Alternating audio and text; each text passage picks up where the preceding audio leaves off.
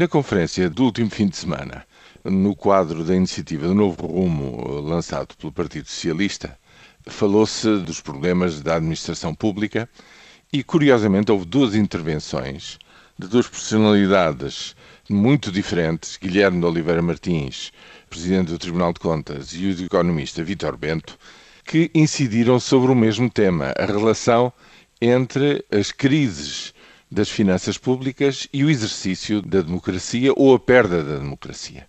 Historicamente, efetivamente, há episódios que nos indicam que a bancarrota de 1892 agravou de uma forma irreversível o rotativismo na monarquia democrática e conduziu, e foi um dos elementos que conduziu à Revolução Republicana.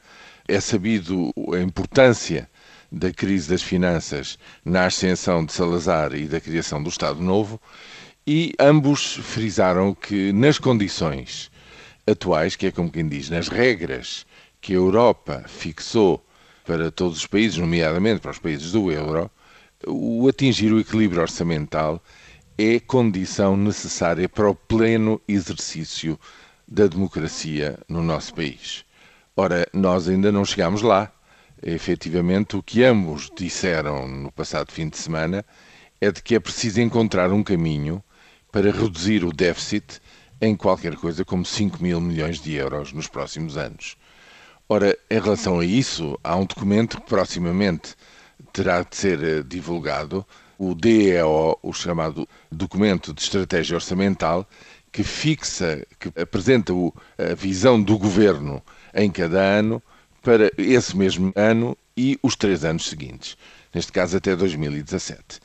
E é por isso que esse documento, perante os mercados, ganha alguma importância neste sentido.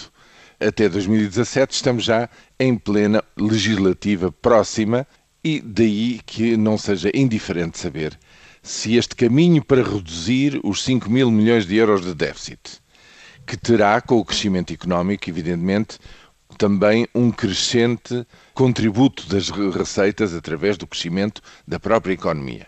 Mas há possibilidades de estabelecer tetos diferentes para a despesa pública. Aí parece ser muito difícil, nas condições atuais, a atual maioria se entender com o PS. Mas o problema é este: se não se entendem, continua a pairar sobre a questão das finanças públicas um ponto de interrogação para os credores daquilo que vai acontecer depois de 2015. Se esta maioria continuasse, não haveria surpresa. Mas sem acordo com o PS, efetivamente este risco político, que no fundo volta a juntar a democracia e o problema das finanças públicas em Portugal, mantém-se em cima da mesa e é um entrave à descida dos juros da dívida da República Portuguesa.